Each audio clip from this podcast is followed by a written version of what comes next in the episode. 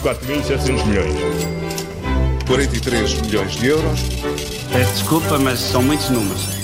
Paulo Ferreira e Miguel Cordeiro está tudo pronto para mais uma moeda de troca das manhãs 360 e hoje falamos das decisões europeias. É, porque mais logo os líderes do governo eh, dos vários países vão então reunir, é o Conselho Europeu, eh, que voltou a correr à distância por, por videoconferência eh, e espera-se que o Conselho mandate a Comissão Europeia para que seja então desenhado por esta e proposto depois novamente aos chefes de Estado o funcionamento de um fundo de recuperação para a Europa. Já sabe que isto vai ser feito no âmbito do quadro financeiro plurianual, este palavrão quer dizer pacote de fundos europeus, é assim que nós o conhecemos. É uma estrutura que já existe, já tem um, modo de funcionamento, eh, já tem eh, vários tipos de fundos para várias finalidades e, portanto, é melhor assim eh, ter já uma estrutura do que partir numa base zero que seria teria o potencial de dividir mais ainda a Europa, mas apesar disso há questões fundamentais ainda para decidir. E a primeira grande questão que está por resolver é sobre o financiamento deste fundo, de onde virão os cerca de 1 a 1,6 bilhões de euros que este fundo poderá ter. Chegam diretamente dos orçamentos nacionais, como contribuições, ou serão cons conseguidos com empréstimos que a própria Comissão Europeia pode fazer com a garantia de vários Estados? Esta questão é essencial para perceber se vai ou não haver mutualização da dívida e até onde poderá ir essa partilha de risco entre os vários países.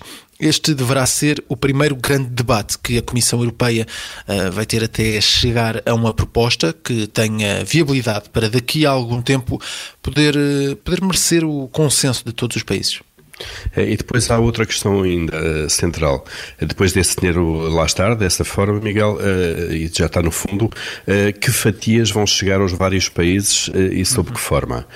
os montantes terão a ver com as necessidades específicas de cada país, ou com a dimensão e os níveis de desenvolvimento das economias, tal como já acontece hoje com os fundos europeus, mas a forma é essencial. Porquê? Porque há que decidir, estes financiamentos são empréstimos que vão contar para a dívida pública de cada país, ou vão ser subsídios que não representam responsabilidades futuras. Bom, aqui estará a chave para perceber se o risco de uma nova crise das dívidas é mais elevado eh, ou é apenas eh, residual.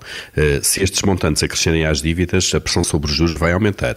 E ela já existe, atenção. Portugal já está a pagar juros mais altos do que pagava há poucas semanas e a Itália também.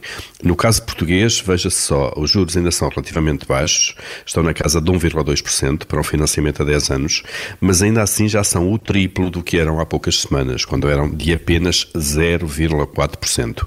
Portanto, daqui, daqui sairá será também a chave para perceber se vai ou não haver austeridade, ainda que politicamente lhe possamos chamar outra coisa. Paulo Ferreira e Miguel Cordeiro com moeda de troca nas manhãs 360 do Observador e, claro, sempre em podcast. 4.700 milhões. 43 milhões de euros. Peço desculpa, mas são muitos números.